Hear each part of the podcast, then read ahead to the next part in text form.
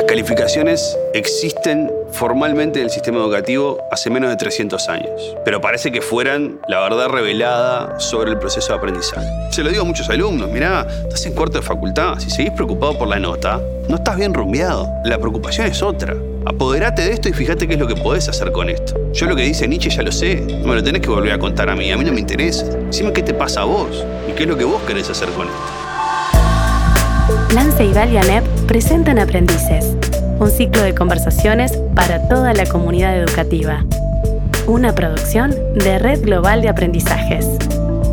Te invitamos a mirar los episodios en el canal de YouTube de Plan Ceibal o en nuestra web aprendices.edu.uy. Hola, les damos la bienvenida al cuarto episodio de Aprendices. En este episodio recibimos a Javier Massa, magíster en comunicación y licenciado en filosofía. A lo largo de esta charla, Javier explora su pasado en busca del origen de su pasión por la filosofía y cómo se conecta con el teatro y su experiencia como docente. Hablamos de la importancia del escepticismo, de las crisis y qué es lo que busca transmitirle a sus estudiantes. Además, cuáles cree son los cambios que está viviendo hoy la educación. Vamos a escucharlo. Yo soy filósofo es mi profesión, al día de hoy es la profesión que ejerzo, y creo que, además lo digo porque todas las demás cosas que hago, creo que las ejerzo desde ese lugar, desde el lugar que, que la filosofía de alguna manera te habilita como, como un tipo de acercamiento problematizador del mundo y de la vida. Yo siempre a veces hago un chiste de que los filósofos tenemos este, un problema para cada solución. Y creo que un poco es la manera en la que trato de, desenvolverme en todas las cosas que hago, de buscar espacios, ya sea como docente, como director eh, y como dramaturgo en su momento, y, también en, mi trabajo como comunicador a veces, eh, buscar sacar la modorra que a veces te da esa zona de confort en la que uno a veces se instala y utilizar como esa, esa cosa que tiene de incomodidad, la filosofía, pero que te mueve, ¿no? Que te obliga como, incluso a veces a regañadientes, ¿no? A salir y buscar como otra cosa. Preguntarte en qué momento uno empieza a coquetear o Javier empezó a coquetear con la filosofía. Me cuesta como identificar un solo momento, ¿no? O sea, ahora también me pasa mucho esto de que miro mi vida para atrás y digo, sí, de última siempre estuvo ahí, ¿no? Incluso desde niño, era un niño bastante molesto que hacía preguntas todo el tiempo, ¿no? Y viste que a veces a los botijas, a los gurises se les pasa, ¿no? Eso de, digamos, de el, periodo de hacer preguntas, ahí está, ponele que está ahí entre los 5 y los 8 y los 9, ¿no? Pero después ya está, ¿no? Bueno, a mí nunca se me pasó, o sea, yo me quedé como ahí con eso de hacer preguntas todo el tiempo, este, y en eso siempre recuerdo que, que, resultaba un poco incómodo e insoportable para mis docentes, para mis padres, incluso para mis amigos, ¿no? Entonces creo que ahí hay un poco de eso.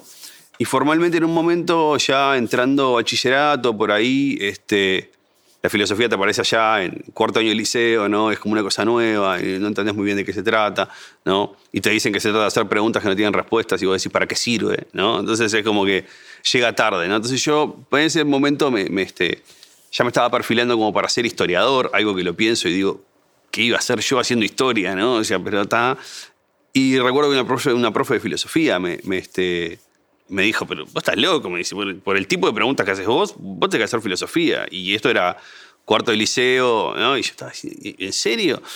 Y al mismo tiempo había empezado a leer algo de filosofía existencialista, eh, había empezado a leer algo de, su momento algo de Sartre, y después mucho Nietzsche, ¿no? Me empecé a meter más, me empecé a meter más, me empecé a meter más, y tal, y desde ahí no, no me soltó, o sea, fue un camino de ida, y hasta el día de hoy sigo leyendo filosofía todos los días. Entrado a un punto tenés como esa mirada, ¿no? De decir, bueno, y ahora la carrera, ¿no? Algo productivo, algo donde, bueno, vas a hacer, ¿qué vas a hacer? Vas a hacer plata, ¿no? O sea, vas a hacer plata, vas a tener una profesión edificante, cosa profesional. Y claro, yo me había decidido estudiar filosofía y ya había empezado a estudiar teatro en, ponerle quinto de liceo, ¿no? Entonces este, la gente me decía, ah, ¿qué estudias? Y yo decía, filosofía. Y la gente me miraba así como diciendo, ta, qué terrible la vida de este muchacho para acá adelante. Y teatro. Y, claro, yo ahí sumaba, no, no te preocupes, porque además estudio teatro. Entonces era como diciendo, ahí está, esto otro que también es parte mía. Me interesaba eso del teatro, me interesaba que el teatro te permitía como como mostrarte la otra cara de otra cosa. Era como, mirá lo que le pasó a este personaje cuando tuvo que pasar por esto. Mirá todo lo que le pasó, mirá todos los problemas que tuvo, ¿no? Y creo que esa es una mirada muy filosófica del teatro también. Es como, como hacer pasar la experiencia humana por una cuerda que, que te larga pensando cosas para afuera, ¿no? Me quedé pensando también en, la necesidad que tenemos en las escuelas, en los, liceos, de vivir situaciones auténticas, ¿no? Eh, lo importante, lo importante es. Sí, a ver, totalmente. De hecho, yo como docente sigo pensando en mis clases así. Yo sigo pensando que cada una de mis clases trata un poco de eso, de sumergirte en algo. Y, de, ¿cómo? A ver, no sé. Podríamos usar N metáforas, ¿no? Pero, pero la de el agujero de Alicia, ¿no? Y del conejo para la madriguera para abajo, ¿no? O sea, eh, para mí cada clase y cada cosa que estudio en ese sentido es un poco eso, es, a ver, metete un poco para acá adentro y, vamos a ver cómo se ve el mundo desde acá, ¿no? O sea, cómo se ve este pedacito del mundo que estamos mirando desde acá, pero siempre con la promesa de que no te vas a quedar acá, de que este no es el lugar a donde ni yo ni, nadie te quiere llevar o que te querrías quedar. O sea, esto es, mirá, es, una manera de ver el mundo, es esta, ¿no? Y te la propone tal autor, o te la propone tal personaje, o te la propone tal película, ¿no? O sea, fíjate todo lo que, lo que te puede pasar si miras el mundo desde esta óptica, ¿no? Bárbaro, salite de ahí, ¿no? Y, ahora mira el mundo desde este otro lugar, ¿no? Porque en definitiva, todo el trayecto de, la filosofía contemporánea y creo que de la cultura contemporánea es encontrar la manera de salirse del corset de la objetividad que nos dejó heredado el mundo moderno. Esa cosa de que nosotros podemos tener la posibilidad de mirar el mundo desde un solo lugar privilegiado, libre de prejuicios, libre de ideas, libres de cosas preconcebidas, como si existiera un lugar aséptico del pensamiento y del modo de ver al mundo, ¿no? Que resulta un lugar deshumanizado, descarnado, vacío, frío, ¿no? Y yo creo que, justamente, creo que a los que nos tocó vivir en el siglo XX, siglo XXI, ¿no? Nos toca agarrar y decir, no, no existe ese lugar. Ese lugar es un unicornio imposible, ¿está? Y lo que tenemos que darnos cuenta es que somos todos seres humanos, que tenemos nuestras perspectivas, tenemos nuestras ideas, tenemos nuestras historias, nuestras mochilas y nuestras cargas emocionales, y con eso miramos el mundo y, en base a eso decimos lo que decimos y pensamos lo que pensamos. Y no lo podemos hacer de otra manera. Punto.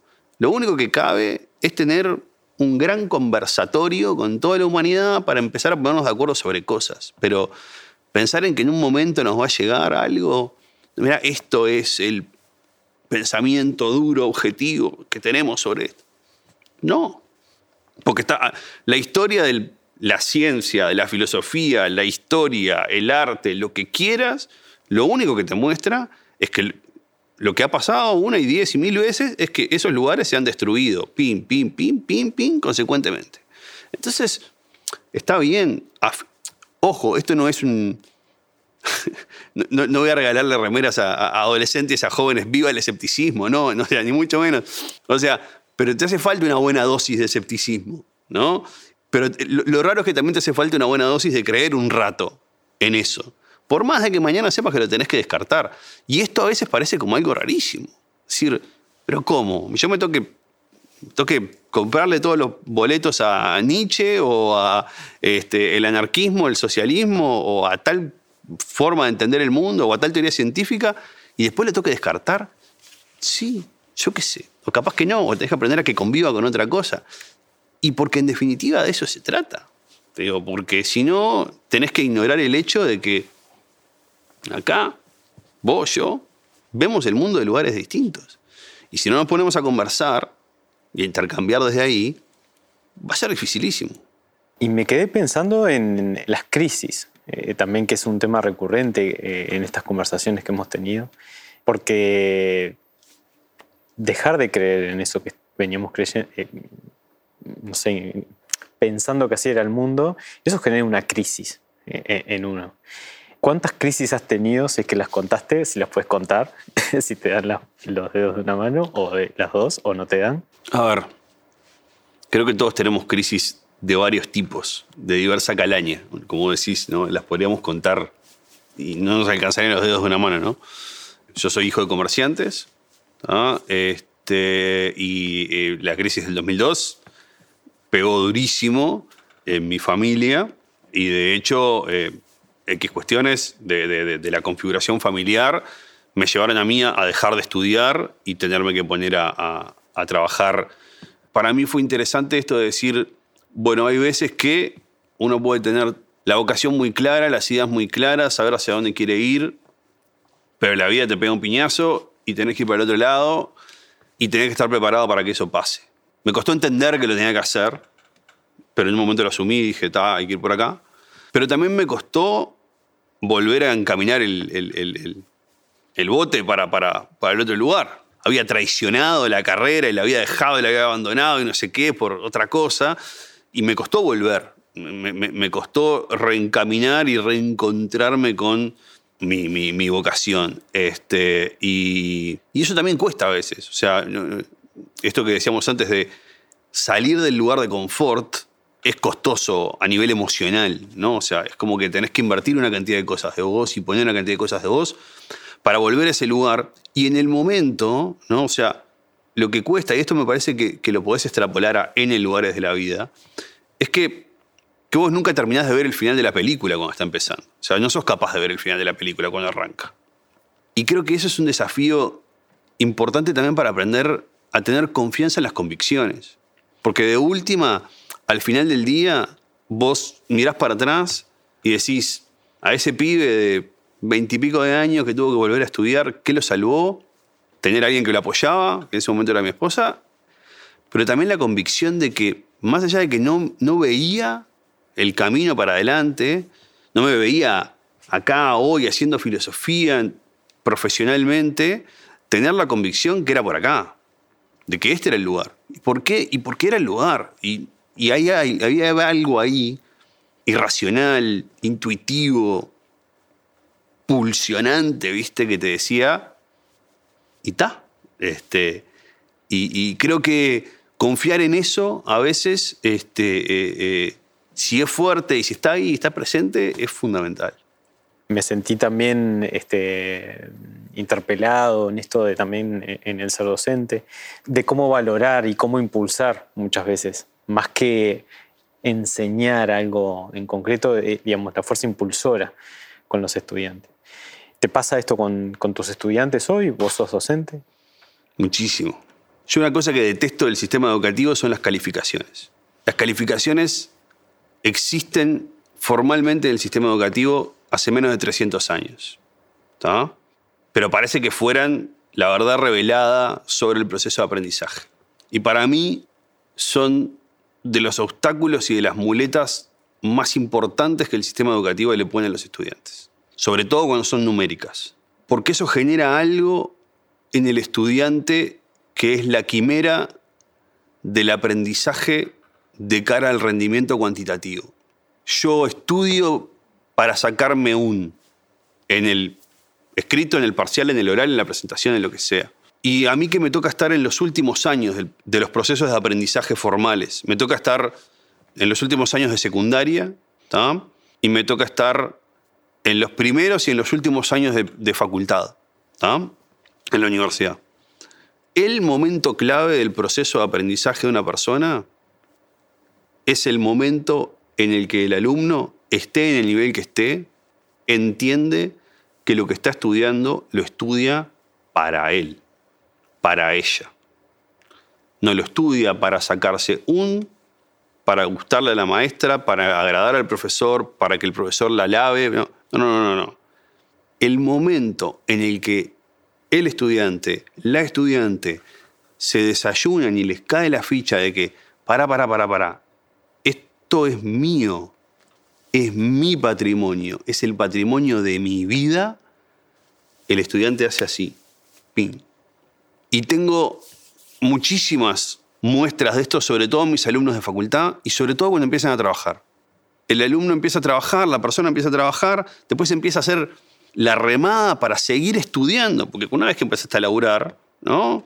Seguir estudiando es una juntada de voluntad, ¿no?